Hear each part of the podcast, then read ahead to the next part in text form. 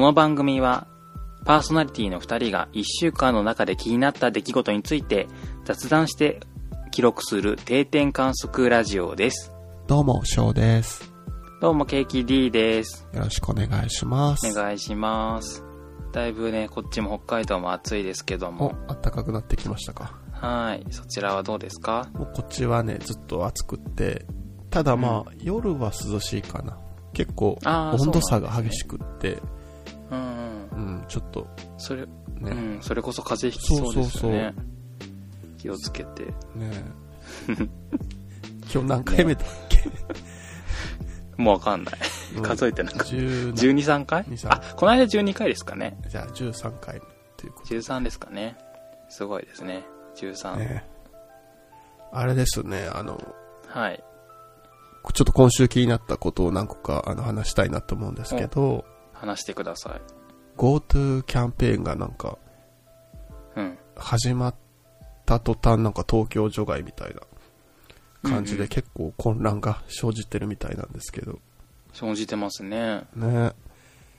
なんかいろいろニュースとか見てたらなんだっけな、95%くらいが東京発着に関連してるような感じらしくって。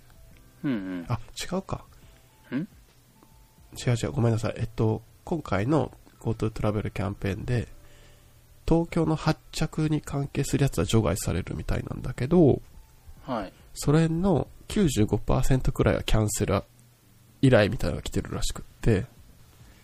あうんなんかほぼないくなってるやんと思いながら。あ。あどうですか？この時期にね。旅行、この時期に旅行をする進めるキャンペーンもちょっとどうなんやろうと思いながらあ。あれなんですよね。だから、あの、旅行業者さんが、結構コメントしてるのを見ました。旅行業者を名乗る人たちが、うんうーんとすごいもう死にそうだから、うんうんうんそれに反論する人たち、GoTo キャン、なんだっけ、GoTo キャンペーンが正しい言い方かわかんないけど、GoTo なんちゃらに、その、反対する人たちっていうのは、私たちを殺そうとしてるんだっていうような、つ結構強いメッセージをいくつか見たので、うんうん見たんですけど、それはそうだよなと思って、だって3月、2月から、ほぼ売り上げがないんですよね、きっとね。ねなんか前年比で言ってもうん。1%とか、そうそうそうそんな感じのを見ましたよね。うんうんうんそそりゃね旅行業者からしたらそこにかけたいのは分かりますよね。うん。けどさなんかなんだろうふ GoTo キャンペーンが普通になんていうの？うまくいったとしてそれで旅行業者で助かるのかなっていうのはちょっと分かんないんだけどあんまりお金のことが分かんないんですけどそれね。なんだろう。それなんだろう GoTo キャンペーンで人が来る人がいたらそれで助かるのかうんうんうん。ともなんかそんな簡単じゃないのかなって思っちゃうんですよね。なんかなんかもうちょっとうん、うんうんうん。何？あれあれなんだろう。そうですよね。こう多分短くてもあと1年でうんうんうん。まあ多分23年は少なくともさそんな旅行しようみたいな、うん。ね、海外に例えば海外から来てもらおうとかそういうのってないなさそうだから、うんうんうん今 GoTo キャンペーンしてなんかどこまで持たせることができるんやろって思った、ね。うん、なんかそれって根本的な解決なのかなと思って。全あの今までの旅行者がみんな旅行してくれるわけじゃないじゃないですか。GoTo キャンペーンで。うんうん。その東京のを除外しなかったとしても。うんうん。だからさ、普通になんだろう。あの持続化給付金みたいな形でなんていうのかな。その旅行業者さんを助けないと助かんない気がするしうん。多分それができないからなんかやってる風の GoTo キャンペーンっていうのをやってらっしゃるのかなと思っうん。てなんだろう。残念だな。その他にないの？っていう感じ。その官僚の人頭いいんだからもうちょっとなんかいい方法思いつかないのかなって思ったうんうんなんかねあのその、給料を肩代わりするみたいなやつはやってるみたいで、その、はいはい旅行業界。まあ、そこだけかわかんないけど。でもなんか、自分はこのさ、強強盗、強強盗じゃん、GoTo トラベルキャンペーン。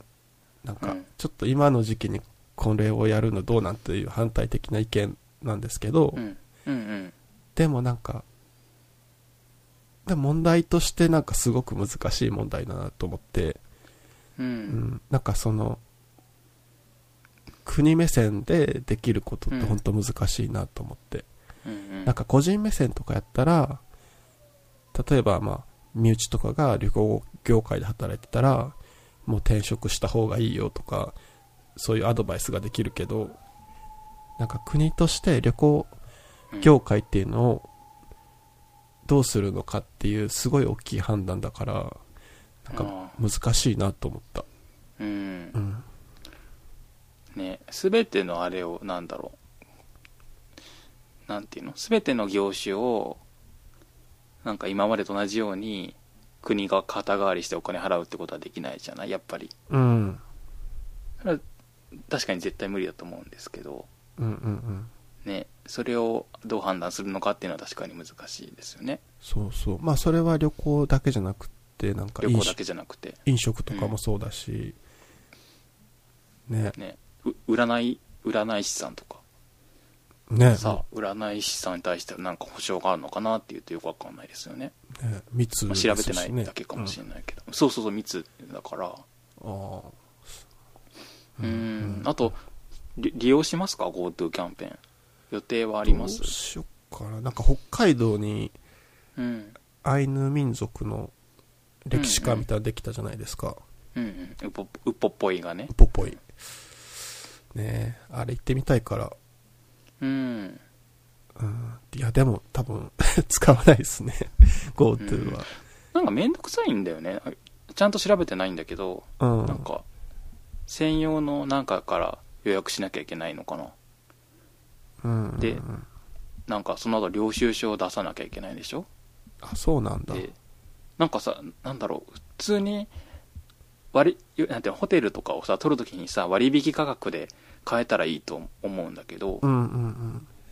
違うんだと思ってその1回正規の料金で支払ってそれをなんかわざわざ領収書をどっかのどっかに送ってその後返金されるっていうかそのいくつか還付されるうんうんうん。ことみたいで、えめんどくさっと思って使う気なってなっちゃっあれはあれなの？その、たこっちでホテルとか決めて直接行ったやつももらえるんかな、それともなんか代理店みたいなの通さなきゃもらえないのかな？うんなんか代理店じゃないやつもあるみたいな感じだったかも。そのそのなんとかホテルの公式ページからそのなんと GoTo キャンペーンの割引の対象のなんかそういうプランとかを選んでみたいなことなのかな。うんうんうん。なんかうん。まあそうですね、はい。ちょっと国目線でうん。ね、ウィズコロナって言ってるから、多分コロナがこれから続くって前提でいろいろ決めてるんだと思うけど、うんうん。ね、それで旅行を、ね、進めるんやと思いながら。うんでもなんか難しいですよね。難しいっちゃ難しいと思うけど、なんかもうちょっとなかったんかなと思うけど。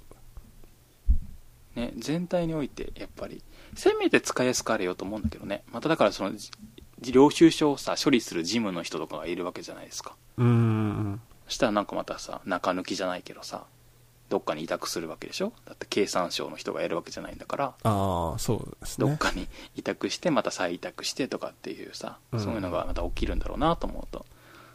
くっそめんどくせえなと思いました。もね、もったいないわ、ったいないね。ね。あともう一個ね、うん。めっちゃはい。気になってちょっとだけ触れたい話があって、あの、なんかね、令和新選組の大西恒樹さんっていう候補者がいたんだけど、その方がね、なんか除籍になったんですよ。はい。で、なんか、それが YouTube で、なんだろう、命の選別をするみたいな、それをするのが政治家の仕事や、みたいなのを言って、なんか、えーまあ問題発言になって、除籍っていう形になったんですけど、えーどういう文脈で？とね、まあ、コロナの関連の話で、はい、まあ、高齢化とかが進んだったら、うん。医療費とか介護費とかかかるじゃないですか。うん。で、それにどこまで若者の時間を使うかみたいな話から、うん。うん、なんか、その、高齢者を長生きさせるために、うん。えーうん、子供たちとか若者をな犠牲にしてもいいかみたいな文脈から、うんなんか命の選別しないといけないと思いますよみたいな、うん。ってことを言ったんですね。めっちゃ怖いことを YouTube で言わはって、ううん。んまあそそのし令和新選組っていうのがまあ重度の障害者2人が議員さんになってるみたいに、それその命の選別を絶対させないみたいなのが党の最初の方針だからそうそうそう。すごい問題になってましたね今週は。うーん。なんか実際問題なんていうのかな。あのやっぱりご高齢の方とか基礎疾患がある方とかが、うん。えー、と死亡率が高い病気で、えっと、割となんていうのかな。健康な人というか若い若くて健康な人が重症化しにくいっていう病気だから。うんうんでえっ、となんだろう現実問題ずっと引きこもってる経済活動とか、まあ、学校とか全部止めてるわけにはいかないじゃないですか。うんうんうん。だから今実際問題例えばほらあのうちの近所のコンビニとかも、うん、とちょっと前まででは、うん、と2月末ぐらいから、えー最近までは、うん、とトイトイレを使わせてくれなかったり、うんうんうん。えーとね、ゴミ箱も使わせてくれなかったのね。うん。だからあの結構田舎だからさ長距離あのトラックのか運転手さんとかがトイレとかそのゴミとかを捨てるのに利用してたりしたのが困ってるってこともあったんだけどはいはい。それが最近その使えるようになったりしてうんうん。でイートインスペースも使えるようになったりとかしてうん。なんていうのかなだんだん緩んできてるんですよね、はい。そのコロナのに対する規制みたいなやつが規制っていうかなんていうのかな対策みたいなやつが緩んできてるんだけど、うん。そうするとやっぱり結局コロナがもう一回その今収ま収まってるっていうかちょっと北海道では下火になってるのがまたなんていうのかな広がっていく危険があって危険がちょっとだから増すようなことになって、まあ、そのトイレ今ごめんなさい変な例出しちゃったけどうん。トイレを使わせたからまあ増えるってわけじゃないんだけど、まあ、いろんなところでさその学校にもうん。そうそうそうもう一回行くようになったりとかさうんといろんなそのちょっと気をつけてた気持ちがゆ実際緩んだりとかってあるじゃない？ですか、あると思いますね。うん、するとさまあ確かに生きやすくなるっていうか、うん。生活はしやすくなってくるんだけど一方でその重症化しやすい方にとってはリスクがすごく増しだんだんふふなんていうのかな増してくる？危なくなってきてる世の中じゃない、そういうバランスを本当はと問われてるんだけどうんうんうん。なんていうのかな。あんまりそれは見ないようにしてるっていうかそのリスクが増えてる人たちのことはあんまり考えないようにしてるような気がして。うんうん。だから命の選別を実際はししなんだろうしてるっていうと言い過ぎだけどそのリスクが高い人の危険性と自分たちの生活の便利さっていうのを実際には私たちみんなそのちょっと天秤にかけてうん。うん動き出してるじゃない？うんうんうん。そそのその発言を議員として言っていいかどうかっていうのは一回置いといて、うんうん。そういうこと実際にしてるなってことをちょっと自覚しなきゃいけないなと思いました。うんうんうん。うん。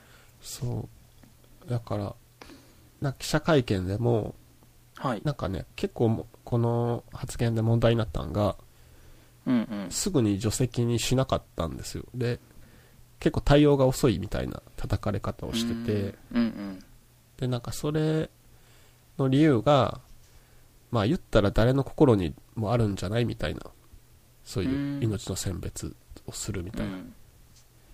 だから除籍にしてき切って終わりじゃなくてうんうんなんかレクチャーっていうか、当事者の方を呼んだレクチャーみたいなのをしたらしいんだけど、うんうんうん。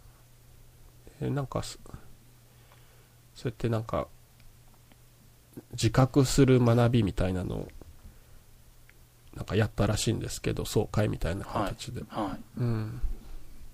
なんか本当ね、それは、思う、なんだろう。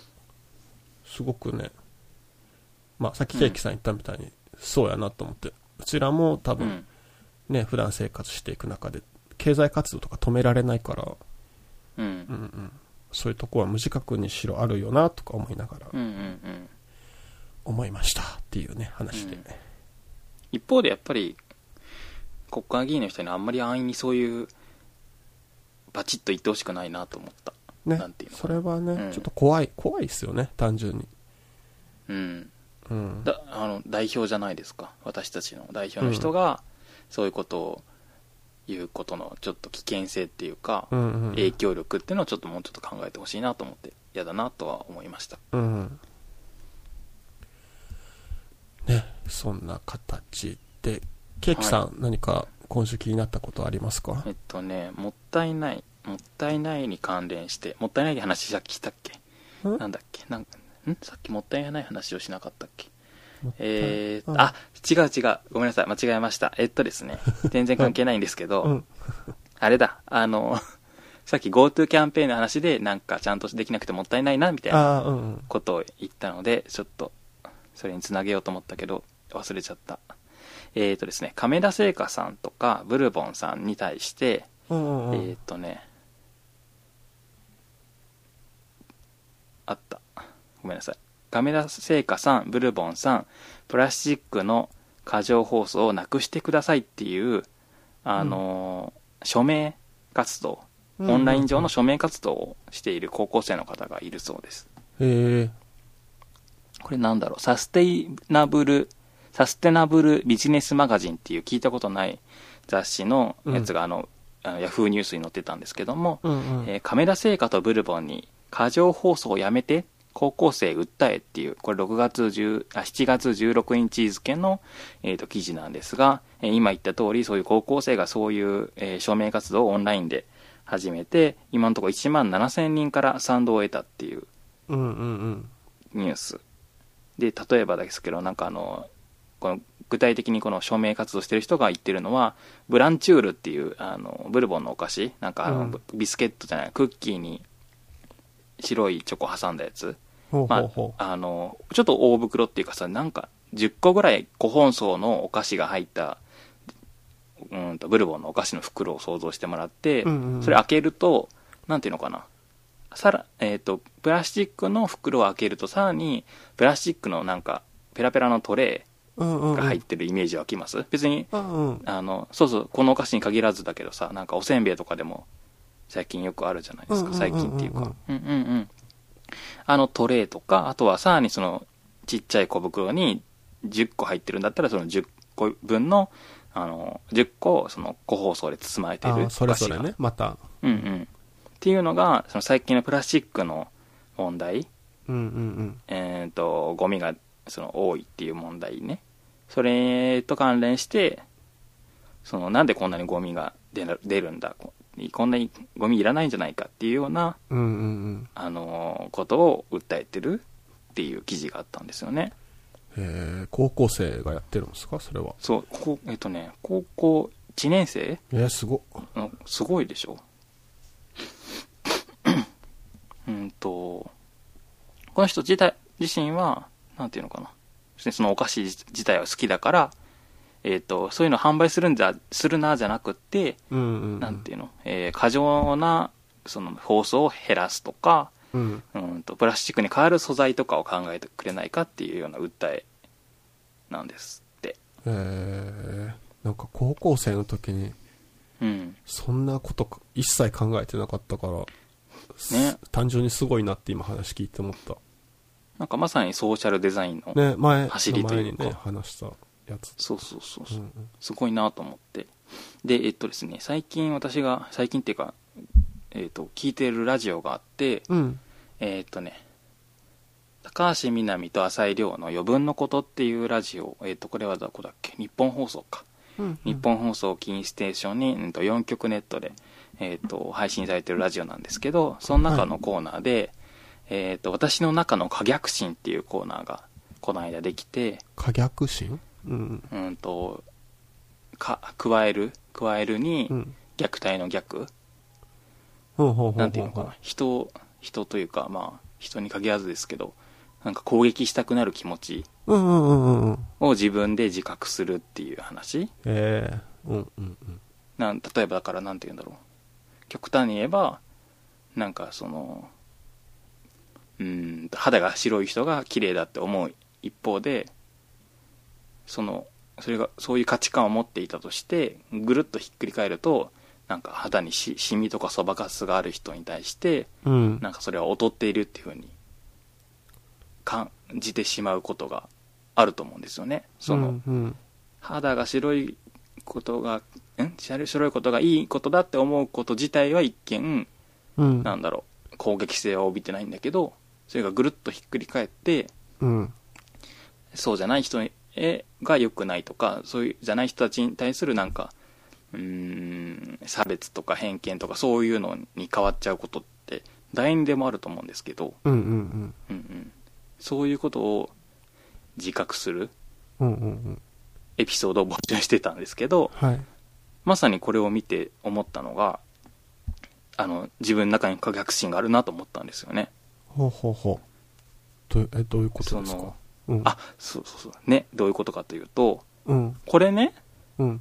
何言ってんだこの子供はと思ったんですほうほうほう。この 何をブルボンのお菓子抜かしとんやそうそう何分かってないなと思って上がってねえガキだこ。のこの白いトレイがねあのうん薄っぺらい過剰な包装って言われてるトレイがなかったらうん。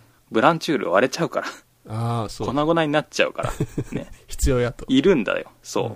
で個包装のねこの包装なかったら開けた途端敷けるから、あんたは高校1年生だから一気に10個食べるかもしんないけど私みたいな一人暮らしの、えー、とアラサーのおじさんはこんなん10個一気に食べないから個包装されてないと困るんだよって、うんうんうん。ほんなんだろう。そんなことも分からずにこんな署名活動しやがってって思っちゃったんですよねはいはい。一瞬まあ、その人にとって見えてない部分がもちろんあるってことですよね。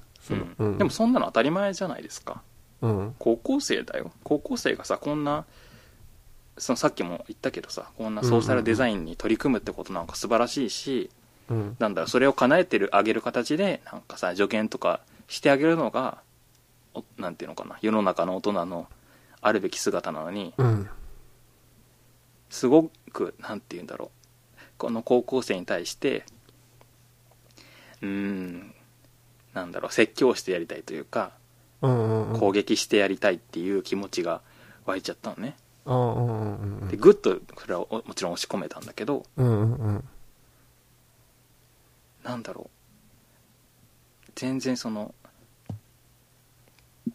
悪いことじゃないと思うんですよね。別にこんな亀田製菓さんやブルボンさんがこれを受け取って、うん。その人たちと、まあ、高校生がディスカッションする中であじゃあこういう形で叶えていくね。こういうことは難しくって、まあ、こうそもそもこういう理由があってだよっていう、うんうんうん。うん、そうそうそうすればいいだけの話で、うんうん。そだからなんかじなんていうのかな。分かってない高校生に教えてあげるのがままるで正義みたいな気持ちでそのこれを読んだ瞬間はなんか可逆心が湧いたんだけど。全然そんなものは正義じゃないなっていうことをあ、ちょっと冷静になってから気づけて、でねこれあのこの記事えっ、とね署名活動自体っていうよりはそのこのヤフーに載ってる記事自体が結構ツイッターでバズってるというかちょっと話題になってて、うんそれを見てもらったら分かるんですけど本当に同じように可逆心を持ってる人がたくさんいます、う。おー。もうあのあの人誰だっけ？麻生鴨さんとか別にごめんなさい名前出しちゃって申し訳ないんですけどあそうかもさうん。なんか、うんとまあ、いろんな人結構著名な方も含めてうんうんうん。この分かってねえなこのガキどもはっていうなんていうのかなよ寄ってたかって大人が高校1年生のこんな提案に対してうん攻撃的な結構反応しててちょっと恥ずかしいなって自分も含めてですよ。自分も含めて恥ずかしいなと思いました。うーん。ねそれはあれかな、逆に言うと子供として見てないってことなのかな、そので誰が？ストレートにさ、えっとそういう風に分かってねえなっていう人はうん、子供として見てるね。あの、あなんていうのかな。うーん、子供、子供だから黙ってろっていうような、あれもつうんうんうん感じました。個人的には。ああ、それはどうなんだろうん。うなうんうんうんなんかうんまあ話聞いた感じだとブルボンさんとかうん、亀田製菓さんのリアクションに期待って感じかなうん、多分、誠実に対応してくれると思うので、うん。それでいいんだけど、いいいいんですよ、だから。普通にいいんだっていう。別に変えなくてもうん。意見くれてありがとうくらいでいいと思うんだけど。そうそうそうそうそう。それ実際変えれないと思うのでね、なかなか、その、うんうんうん、今すぐ変えれるようなものじゃないので、実際に変わることはないと思うし、うんうんうん。それでいいですよね。多分、うん今後だからそういうふうなそういうふうっていうかなんていうの環境にもっと配慮できる部分があるのかもしれないからそういうふうに長期的に取り組んでいきますねっていうお話になるのかなとは思うんですけどうんうんうん。ね。だからまずまあそういう可逆心が自分の中にあったことにすごくショックを受けたのと、まあ、うん本当になんていうのかなこの間も話したようなソーシャルデザインっていうのを実現させる、まあ、ツールがまずあるっていうことが素晴らしいしうん。それを実践する人がいて素晴らしいなというような、えっと、報告でした。うんうんうん。ああ。えー、めっちゃいい話や。はい良い話でした。まあ本当ね、1万うん。数千集めるってすごいことですからね。すごいですよね。本当だからオンラインならではの。うんううん。ん、今ならではのね。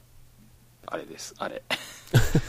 すばすいいね。文明のいいね利器ですねってこと。うん。そうそうそうということで、はいえっとごめんなさい13回目の、えっと近況報告でしたはいさてじゃあ、えっと12回までのえー感想いただいてますのでまた読み上げますねはいえっと、ハッシュタグ、令和の定点観測でいただいています。ちんおじさん。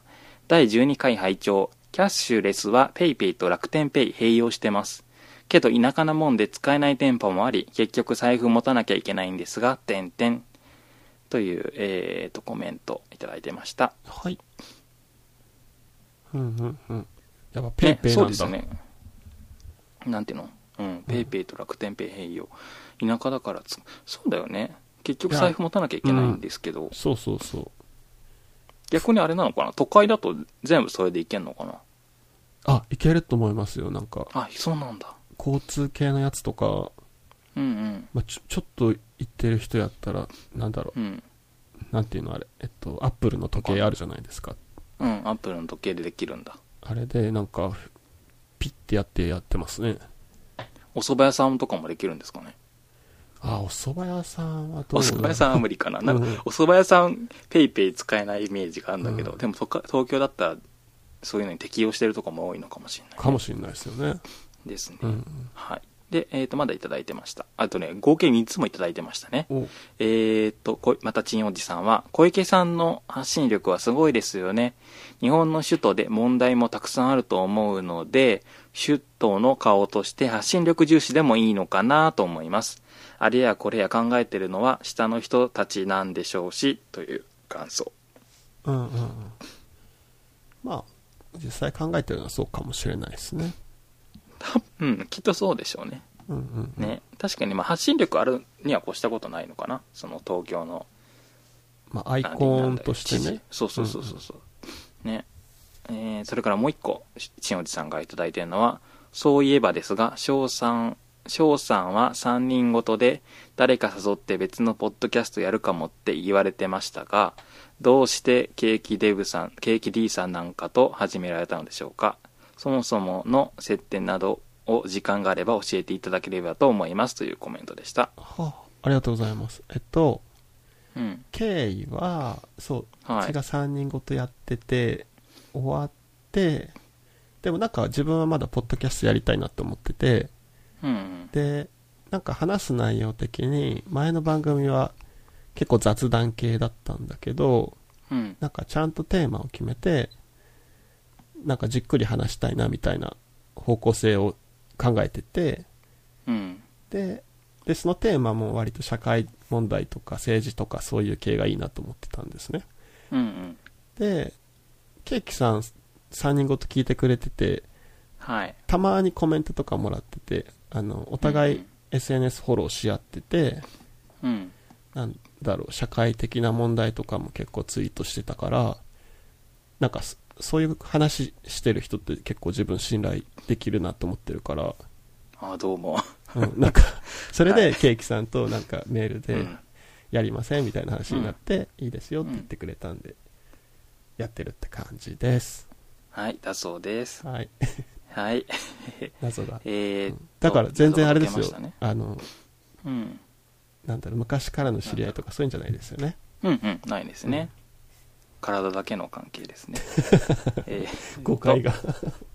次慎吾さん。はい。第12回。この回を聞く直前に聞いた別のポッドキャストでたまに G メール宛てのメールが迷惑メールフォルダに入ることがあると聞いてまさかと思っていたのですが読んでいただいたので安心しました。はいありがとうございます、はい。あ、そう。これあれですね。申し訳なかった。あの、うん。G メールに来てるのに気づかなかったっていうだけでした。ごめんなさい、えーそれからまだ慎吾さんもう一個いただいてますが、えっ、と、便所のつぶやきのこのエピソードで、いろいろと、えー紹介されてますので参考にしてみては、ただ最近はマイナポイントなども関わっているので、また変わってくるかも、点々点ということで、えっ、と、便所のつぶやきっていう、えっ、と、ポッドキャストの第424回、えー最強のキャッシュレス決済っていうエピソードを紹介していただいてました。えーありがとうござすいます。ごありがとうございます。ね、最強のキャッシュレス決済って言ってんだから、これ聞きゃいいですね。ね今度聞いてみよ聞いてみます。そう、マイナポイントってのもあるんだね。なんか、、なんなんすか？マイナーポイントって。わかんない。あの、なんかマイナンバーに関係するんじゃない？確か。あ、そうなんだ。なんかそれを、なんか募集中だかなんか、うん、うん。なんかなんとかって書いてあったから、なんか調べたら出てくるかもしれないあ。マイナわー、かんないけど。マイナンバーカードに紐づくみたいな。ね、きっとそうなんじゃないですか？えー、すごいわかんないけど。うん。うん怖いですね。怖いかいろいろ増えてて。うんさて、大輔さん。11回拝聴えー就活中なんですが、ソーシャルベンチャーを中心に探しているので参考になりました。僕も読んでみたいと思いますという感想です。ありがとうございますお。ありがとうございます。ね、いいですね。あの、11回っていうのは、ねうんうんうんさっきも言いましたけど、コーン一生の？一星さん？一生だっけ？一生さん一生かな、うん一生さんの、えーと「世の中を変える技術」っていう本を、えー、とご紹介したんですけども絶対いいと思います。就活中の方とかねうん就活してからもなんていうのかな？そううんとソーシャルベンチャーに限らず役立つかなっていう内容もありますのでぜひ、うんうんうん。ね読んでほしいですねはいはい。ごめんなさい。はい。ということで、えっ、と、11回、12回ですかね。12回までの感想をいただきました。ありがとうございます。はい、ありがとうご皆さんざいます。もあれ。ば、また、えーハッシュタグ、令和の定点観測でつぶやいてください。はい。はい。それからですね、ちょっとき気づくのが遅かったんですけども、えっ、と、なんだっけ、これ、Apple Podcast っていうアプリの中で、えっ、と、この番組に関する感想をいただいて、感想っていうか、レビューですね、いただいております。えっ、と、タイトルが、好き嫌いが分かれる番組です。えっ、と、本部、ごめんなさい、えっ、とね、これはに6月27日にいただいた、えっ、と、レビューで、のきたぶさんっていう方から、えっ、と、いただいたものです。読み上げます。うーんと、配信者2人がデリケートなことや話題になっていて賛否両論あることなどを話している番組です。本などの紹介もあります。難しい話題やデリケートな話題などを事前にある程度調べてきて収録されているので勉強になることがあります。ただ、特定の話題に対しては中立の立場で話されている部分もありますが、最終的にはリベラルな意見で終わることが多い印象です。ここはリスナーによって好き嫌いが出ると思います。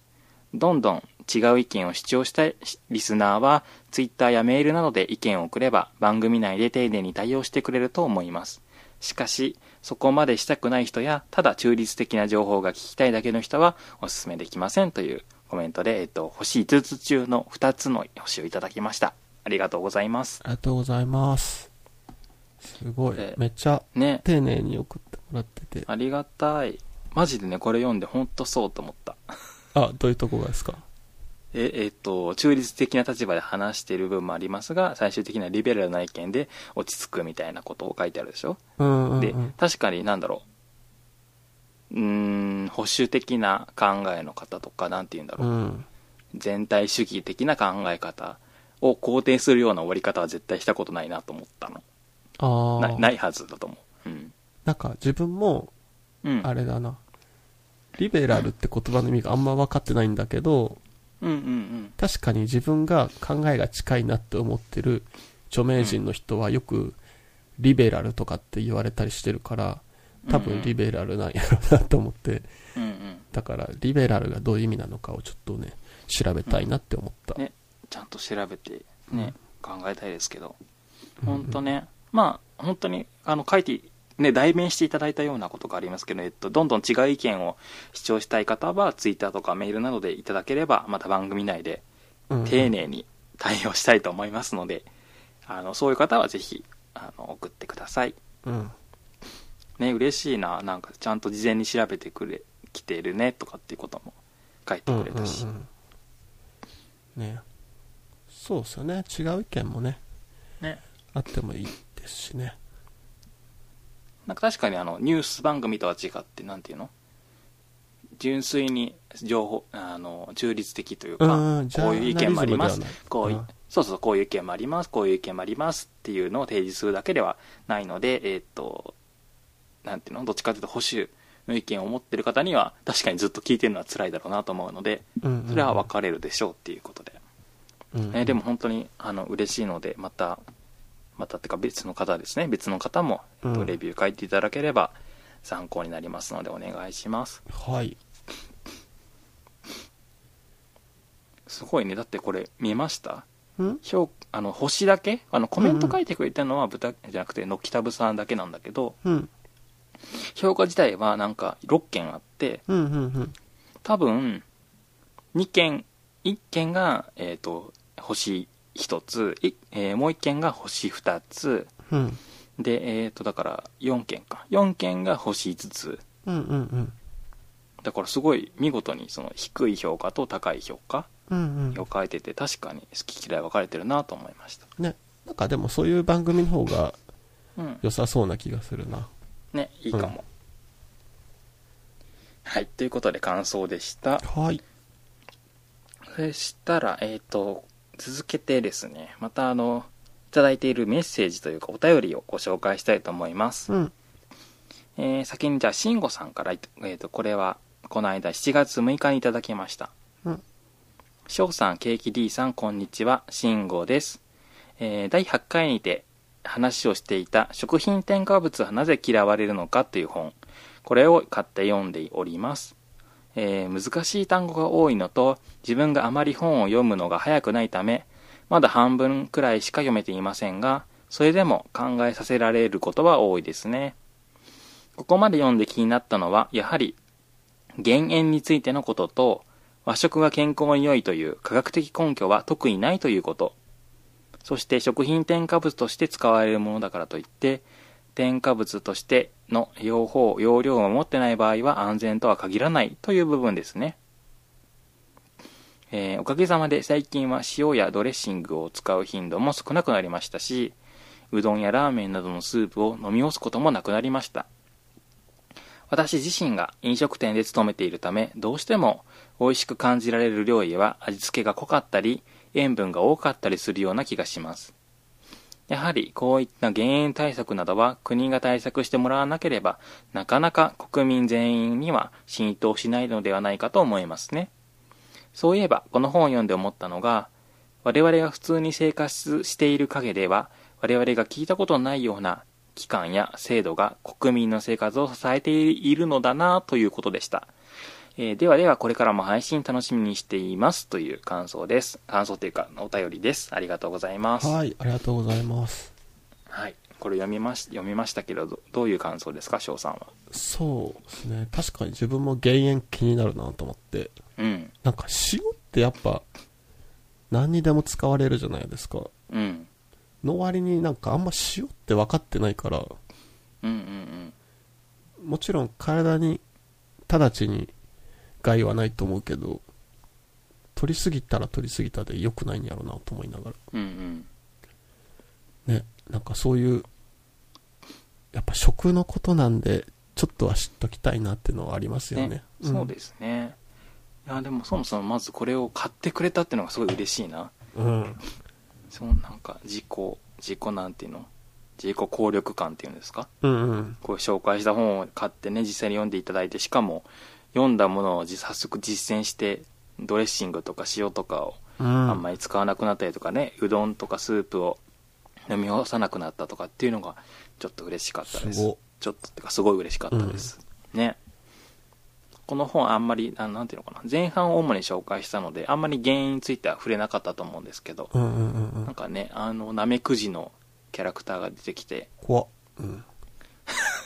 なんかね、あのね、親、親、親、親兄弟が、なんかはい塩がたくさん入った加工食品を食べて死んじゃったナメクジ。かわいそうに。うん。ね、かわいそうでしょ？だからそれがなんかアクティビスト、あの、減塩のその活動家になって。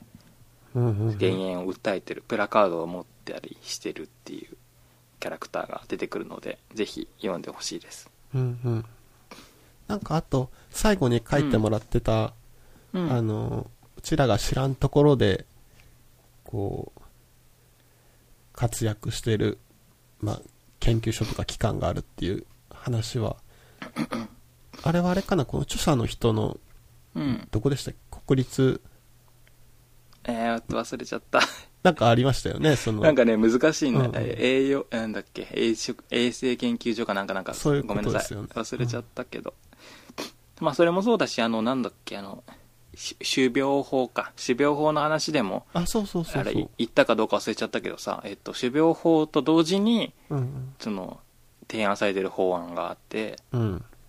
えーなんだっけ、家畜伝染病予防法とか、うんうん。まあ、えーなんだっけな、そういういろんいろんな法律が同時に4つか5つか出てたんですよね。だから、偶然、その柴咲コウさんのおかげでみんな種苗法については、あ、そんな法律があるんだと思って、で、まあ問題だと思う人は問題だと思って、声を上げたりされてたけど、その他の法律について、なんだろう、問題だとか、まあ関心を持ってつぶやいてる方はいらっしゃらなかったんだよね。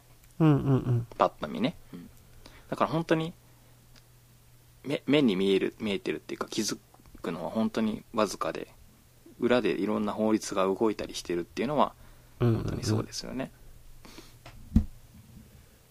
ですね。えーでもそうそうそうそう嬉しいあれだね本当そうそうあかごめんなさい全部本当にそうと思うんだけどうんうん。飲食店で勤めてるからさっていうのもあるけどまあ外食とかよくされればさなんてするほどそうかもしれないんですけど結構、うん。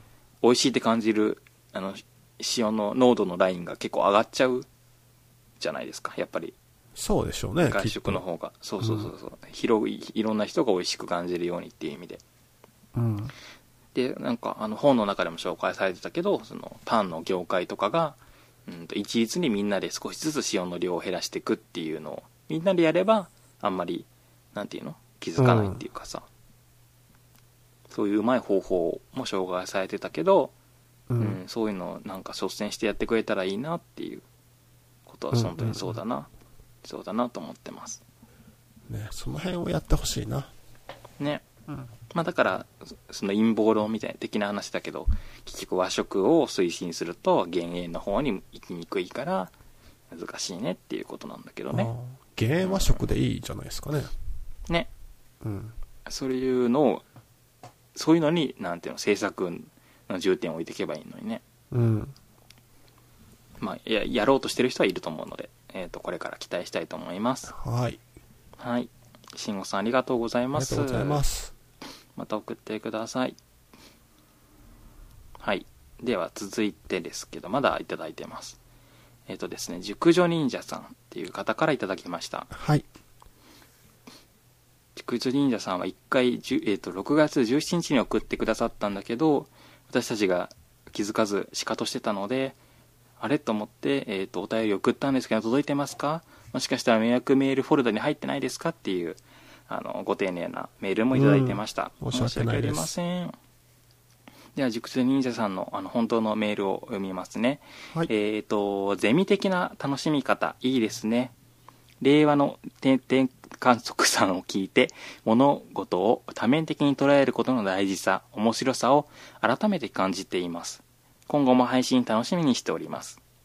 さて、もし可能であれば、以下の記事について、お二人の感じたことなどをお話ししていただけるとありがたいです。いただけますとありがたいですというメールをいただきました。はい。ありがとうございます。本当にあのまず前半の部分ですねありがたいですねありがたいですね。うん。ねいただいてさてえっ、とでその令令和じゃなくてなんだっけ熟女忍者さんが、えー、とご紹介してくださった記事ですけども。どこやったっけ？あここに書いてあるんだった。ごめんなさい。東洋経済オンラインの記事ですけど、えー不倫を叩く日本人と寛容なドイツ人の大差。ドイツ人が浮気相手に慰謝料を求めないわけっていう記事。うんうんうん。だよね、だよね。そうですね。サンドラ・ヘフェリンさんっていう方の記事が、えー、とありましてで、えー、とどういう記事かと言いますと,、うん、とほら今だと一番ホットなのは、えー、とアンジャッシュの渡部渡部さん渡部健が、えー、と不倫をしたことが結構センセーショナルに取り上げられてるんだけど、まあ、ドイツと日本人日本だとその取り上げ方に違いがあるよっていうことで、うん。日本だとまあその叩くような報道をされるんだけどドイツだとその新しい行為不倫自体が新しい行為というふうに捉えて、まあ、それを応援するような書き書き方も時にされる、うん、で不倫といえどもその人を好きっていう気持ちには違いないのでその気持ちを尊重しようっていうような風潮がどうやらあるらしくって。うんうんうん。で、うーんと結婚という契約自体についてもなんていうのかな、まあ、これがドイツ人全あのドイツ人みんなの総意であるかは分かんないけど、まあ、結婚という契約自体は当事者だけのものだからその当事者じゃない愛人などっていうのはその結婚という契約を守る必要はないんだで、うんうんうんえーっと部外者である私たち私たちっていうか部外者がその当事者じゃないのにその不倫についてた叩くとか、まあ、その不倫を責めるっていうのはおかしいよっていうような考え方を持ってる方もドイツにはいらっしゃると。うん。であの副題にあるその浮気相手に慰謝料を求めないわけっていうんですけども、まあ、求めないわけっていうか求められないらしいですね。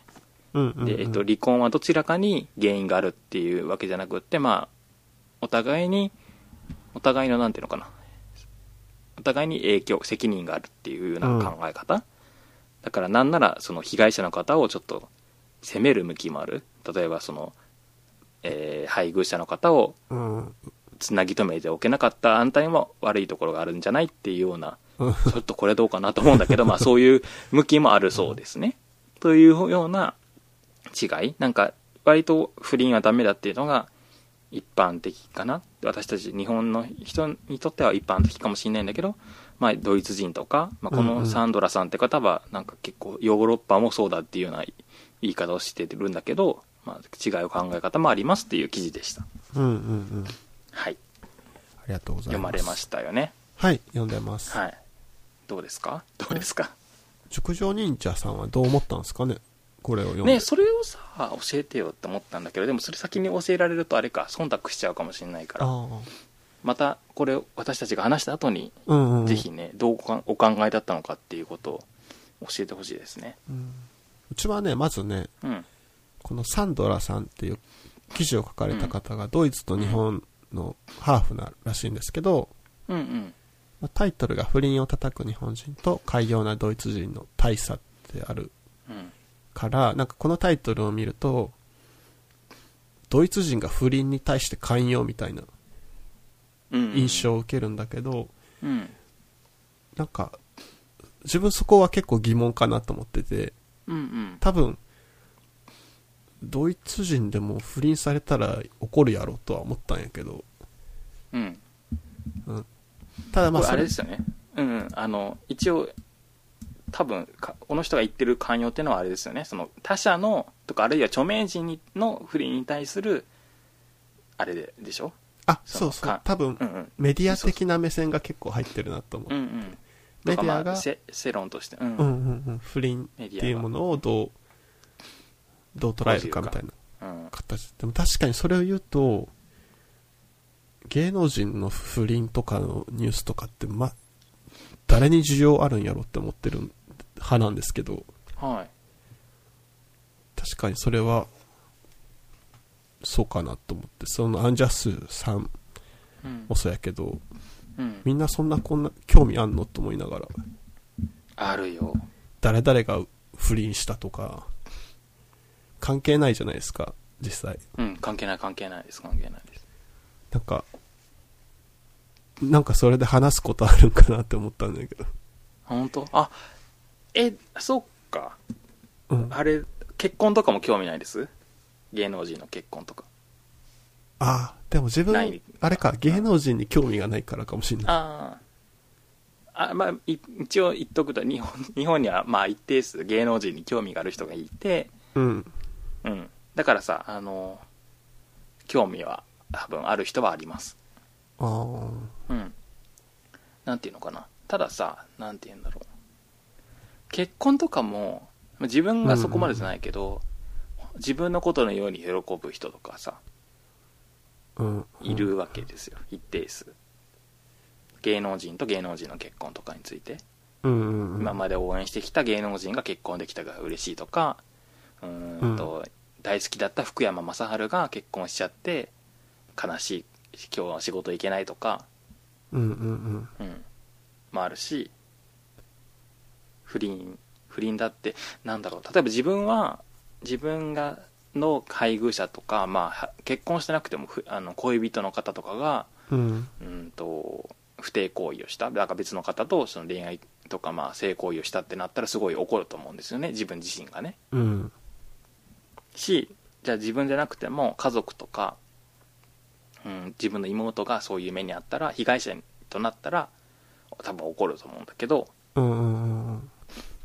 自分が好きな芸能人がうんとり、えーと不倫の被害に遭った？自分その好きな芸能人の配偶者が不貞行為をしたってなったらどうかなってちょっと想像したけどうん。怒りはしないかな？怒りはしないかもしれない。なんかあのでも心配にはなるかもしれない。ああうん、そういう感情移入はある程度自分の中にはありますね、ああなるほどなうん、うんとかなんだろう。不倫をテーマにしたドラマとかもあるじゃないですか、うん。まあううん、今はでも今もあるか。全然あるよね。結構その大人のドラマとか見てたらなんやかんやそれをまあ肯定的に肯定的にとるうーんと取り上げるものはないかもしれないけどでも必ずと言ってはいいほどまあ既婚者に対してなんだアプローチをするっていう描写もあったりするしうん。うん不倫そのものをテーマにした小説もあるしうんうん。結構不倫自体はなんだろう人の関心を引くトピックかなとは思うんだけど確かに。うん。なんかう裏返しみたいなとこもあるんかな、というと,、うん、と。なんだろう。なんか特にさ芸能人とかで言うとはい。芸能人と芸能人みたいな感じもあるじゃないですか、うん。うん不倫で芸能人と付き合うみたいな。うんうん。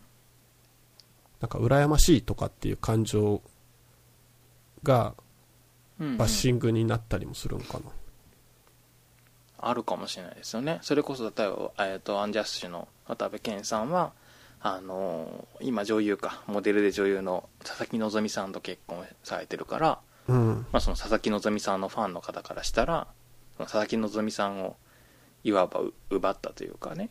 それこそだからさっきの感情移入ですけどその好きだった佐々木希さんを結婚と結婚しちゃった人なんだから、それなのに佐々木希さんじゃない方とその不貞行為をされることに対して怒りがわかる生まれるっていうのはそのまさに逆転っていうかひっくり返しですよね。うん、それでもちょっと怖いな。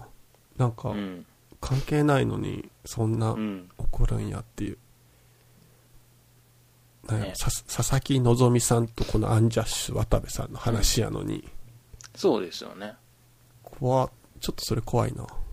前提条件としてまさに本当にそうですよね。結婚っていう契約をしたのは佐々木希さんとその渡部健だからうんそれ以外の方には関係ないんだけどでもあれか。あなんて言うんだろう。芸能人はまた特殊か。それはあるかもね。それはあると思いますよ人気商売だからそれこそ渡部健が出てるからこの〇〇っていう、ね、なんだっけあのあー出てこなくなっちゃった。あの 番組〇〇っていう番組を見るとかっていうことが実際にあるし、うんうん。渡部健が〇〇っていう番組出てそれを見る人がいるだろうって思うからそれに対してスポンサーがお金を払うわけじゃないですか、うんうん。うん、だからその〇〇っていう渡部健あごめんなさい渡部健が出てる番組を降板せなせざるを得なくなってうん。困る。ん？なんていうのかな。困る人がいる。うーんうん。いらうーんとこれななんて言ったらいいんだろう。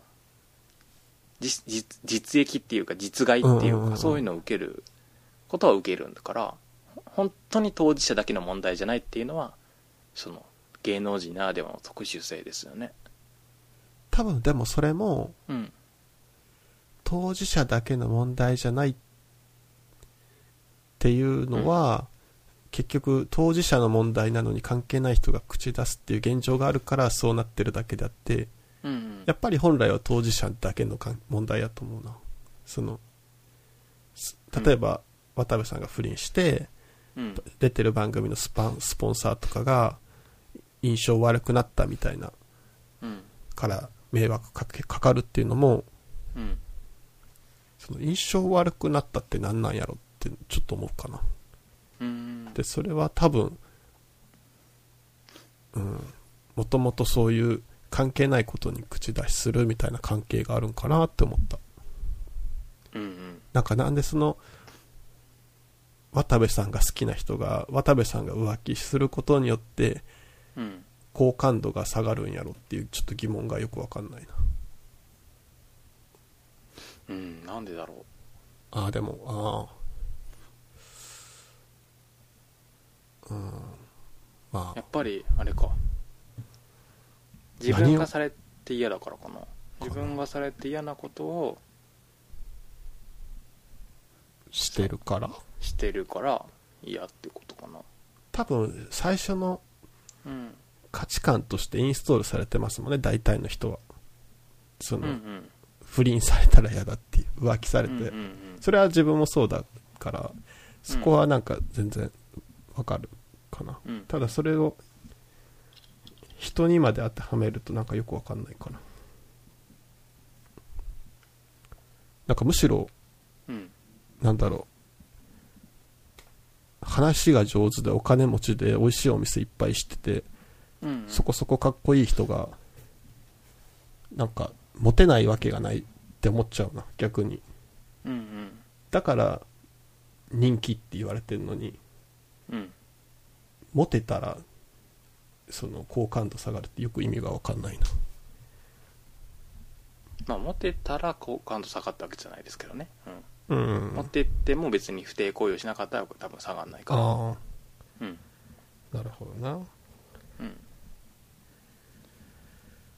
うんうんうんうん。なかなかでもあれかな、うん、口出さない。芸能人のことに全く口出さないっていうのはなんだろう。芸能として成り立たない気がするかも。ああうんうん。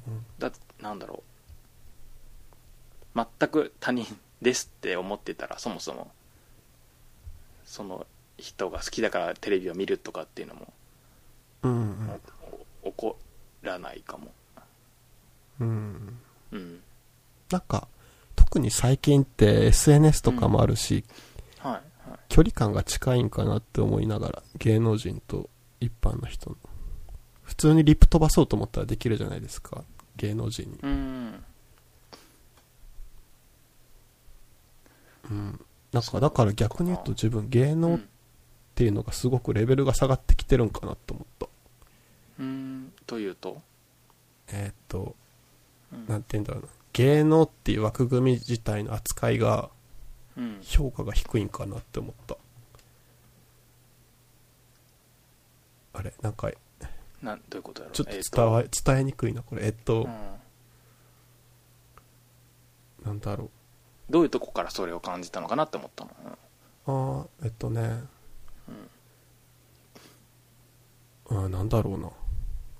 芸能ってなんかかすごいことやと思ってて、自分の中で。うんうんうんお笑い芸人さんとかそうそう。誰にでもできることじゃないから芸能って感じそうそうそうそう。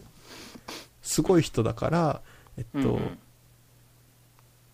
うちみたいな一般人のうん感覚で照らし合わせて話すのはなんか違うかなっていう前提がまずあってうんうんでなんかそこにそれが前提にあるからこの不倫したっていうので不倫はダメだよねっていう一般的な価値観でうんうん。叩くことにちょっと違和感を感じてるかも自分は、ああなるほど、だからそこは芸能もうん。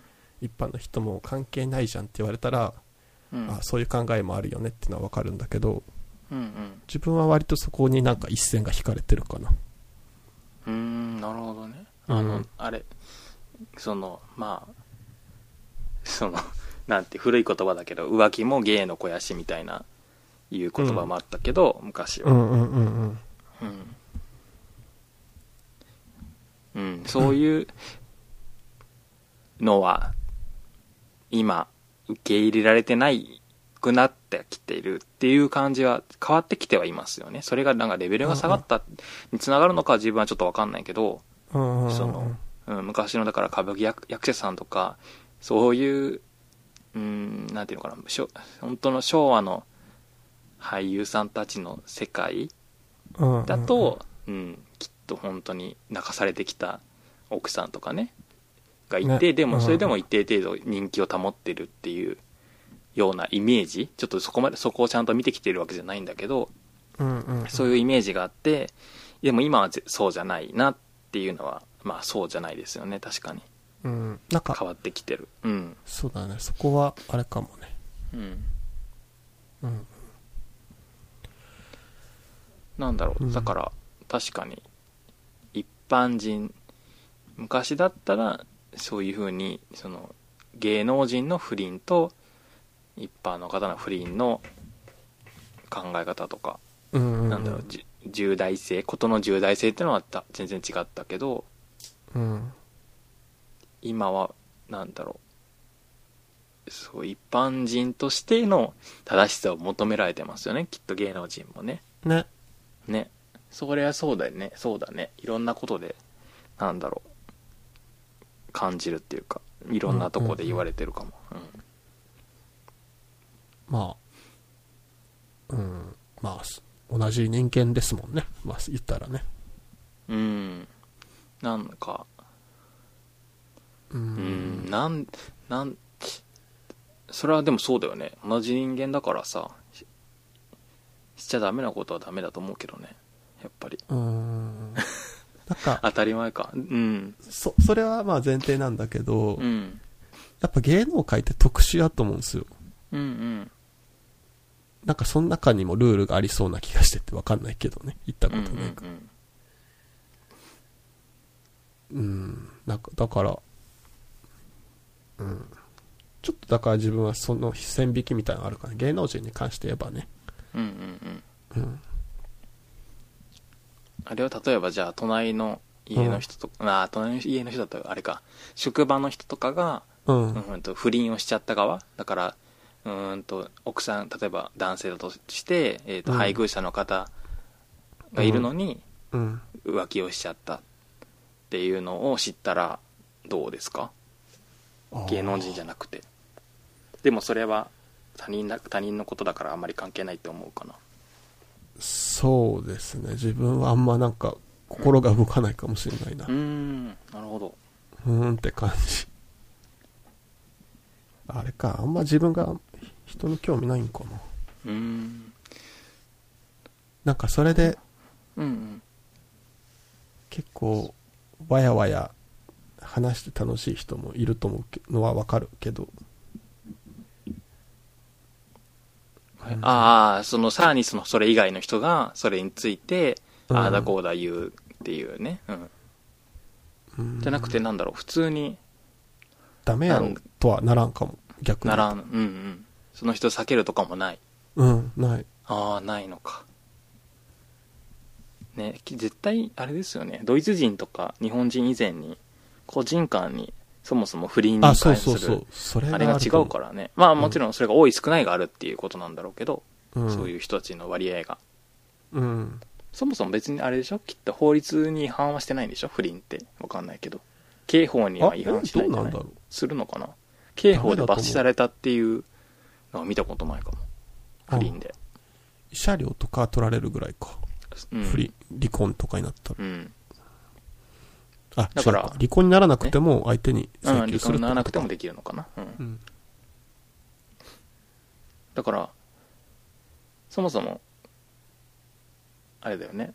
言い悪いって思うこと自体がその人のその人とか、まあ、その人が今まで生きてきた中でのその倫理観だけでゆうんに委ねられてるから全然なんていうのかな不倫っていうかいろんな方とその恋愛関係とか肉体関係を持つっていうようなオープンリレーションシップとかもあるし、うん。まあ、それこそいろんな方を、えー同時に恋愛感情恋愛相手となりうるようなポリアモリーっていう方そういう人もいるからうん。まあそもそも人によるよなそうですね。うん人による。ケーキさん的にはどうですか？なんか職場の同僚とかがそういうことしてたら。うんちょっと、そうだな例えば被害者が自分の仲いい同僚友達とかだったら、うん。なんか職場結婚も多いからそういうことがあったとしたらうん。どうするだろう？それでちょっとあんたって言って相手をと問い詰めたりはしないだろうけどうん。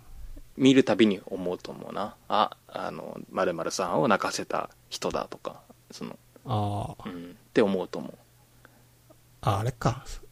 そうだね。確かに逆に、うんそうですね。その浮気してる人のうん配偶者の人と知り合いだったら自分も、ちょっとさすがにねさすがにね。ううんん。うんそれはそうだ。とか全く知らなかったとしたらそうだな。前景が見えないから不倫の？そのうん。本当にごめんなさい。そのなんていうの？浮気ししちゃった側？だけが知り合いだった場合は、その配偶者の方の意見とかどなんだろうどういう夫婦生活だったとかの前景が分かんないじゃないですか。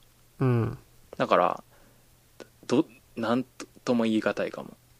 もしかしたらやむを得ないっていうかなんていうのかな。もう別居状態になっててっていう状況での不倫だったとかうん。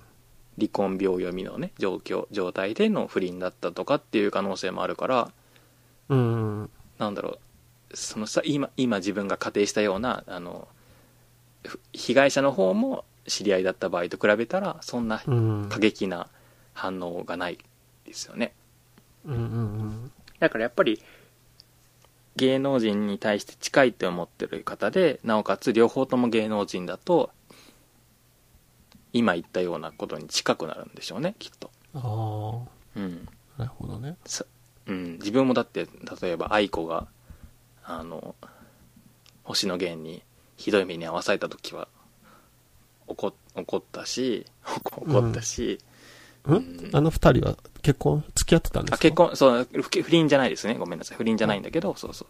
恋愛関係の中でちょっと悲しいことがあった時にへえうんうん愛子あ怒ったじゃないか。愛子がかわいそうだなと思った。愛子大丈夫かなと思ったしうん。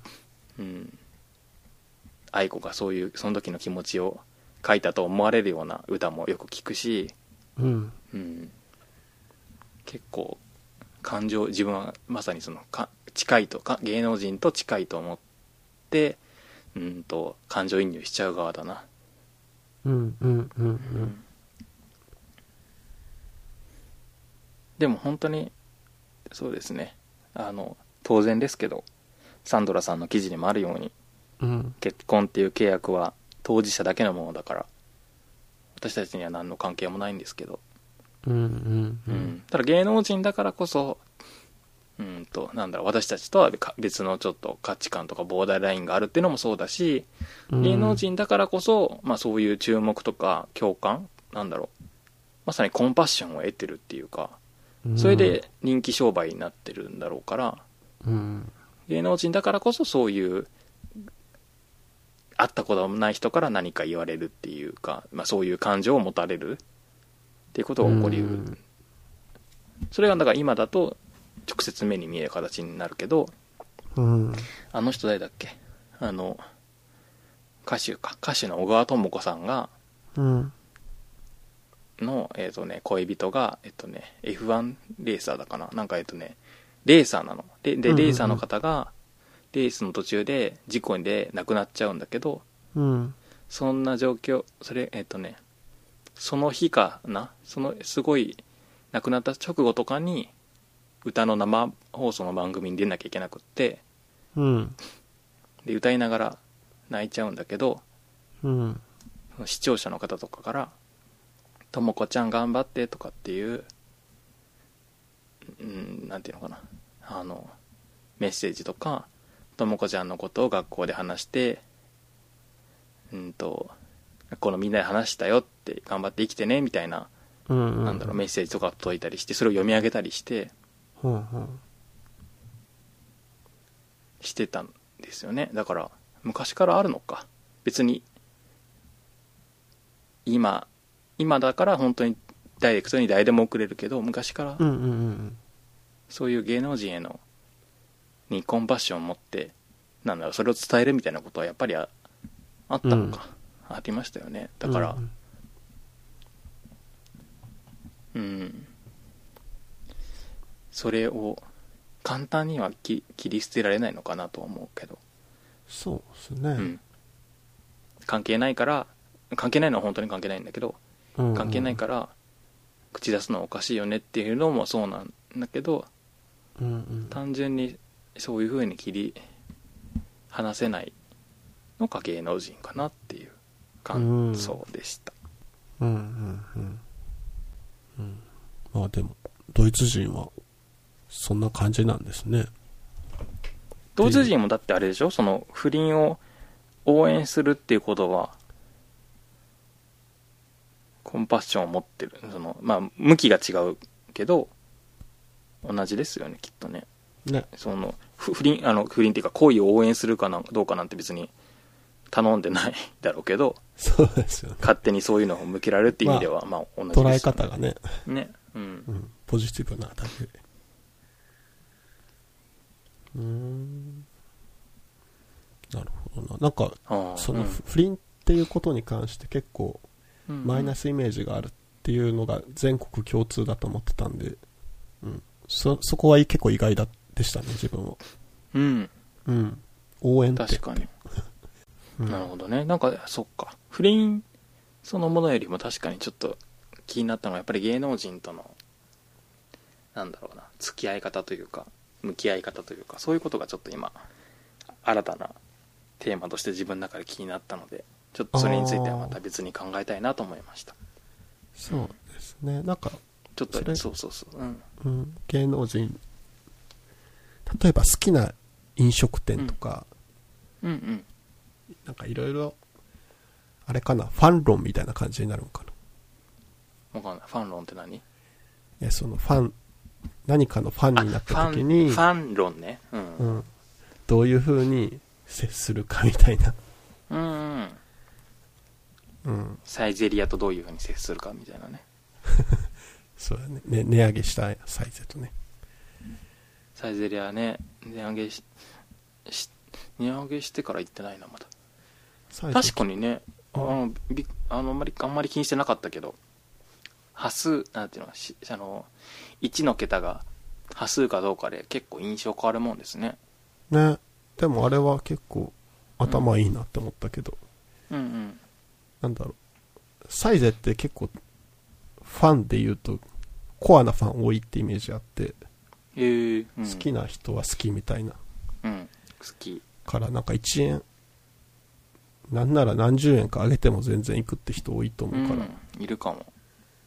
なんだろう、安さを売りにしてるけど、安さで行ってる人よりも好きで行ってる人の方が多いってイメージかな。うんうんうんね、その辺がちょっと鳥貴族と違うかなって。あー。でもあれだね。値上げしてドリンクバーで長生きするお客さんとかいなくなったらいいな。ああ、その辺もね、もうちょっと値上げしたらいい。客単価ねもうちょっと上げる努力したらいいのにねね、全然いけると思うけうんなんかマックは客単価めっちゃ上がったってど。ああ、な、な、なんでだろえだからあの店内で飲食しないようになったからう。うんうんあれ全国じゃないのかもしかしたら全国じゃないかもしれないですけどうん。北海道とかだったらそうだったんだけど店内飲食なくなってで、うんテイクアウトだけになったからでテイクアウトでなかなかなんていうのコーヒー一杯だけ買うとかはないじゃないですかああ、なるほどね。そうだ、うんそうですよね。あのまあある程度セット買ったりとかするじゃない、うんうん、うん。あの以前だったらそのフラット入って100円のコーヒー頼んで長居するとかがあったんだけど。それがなくなったから客単価がガンって上がったって言ってたうんうんうん。なるほどね。はい。っていうわけで。まあでも本当テーマいただけたのありがたかったですね。とっても嬉しいですね。また何かあれだね記事を持ってきてもらってもいいし普通に単純にな何かうんうんうん。発す、うんごあのご意見でもご意見っていうかアイディアでいいのでうんま、た何か。送ってい。ただきたいです。はい。はい。じゃあ今日はこの辺にしときましょうか。どうですかね？あのちょっとト,、トリッキーな終わり方にしたかったんだけど。トリッキーな？なんかなんていうの？リベラルな終わり方してんなって思われたくなかったから。なんかあなんかさ変わった終わり方にしたいなと思ったんだけど。なあれかな？リベラル。たただ単にマクドナルドの話しただけだとただ話があっちこっちに飛ぶ人って思われただけあ。かああ。なんか保守的な。保守的ななんかことも、ね言いたいうん言いたいですけどちょっと思いつかないですねう。もう不倫はもっと うんしてしろって罪を重くしましょう、じゃあ。それさどどっちなんだろうね保守の人って不倫はどっちなの？多分ダメなんじゃないですか。ダメ？だって自由リベラルリベラルは自由、自由みたいな感じですよね。あだからポリアモリーを広めていこうって感じか。うん。じゃあ。それよりはもっとうん、独裁的に、うん強固に。うん、していこう。ことで。はい。不倫は、もうう、文化？不倫はダメ、絶対。ダメ。ダメ絶対、どうでしょうか？これで。絶対ダメ。絶対ね。絶対こういうことじゃないんですね、はい。うん。次回から気をつけましょ気をつけますでは、ありがとうございました。はい、ありがとうございます。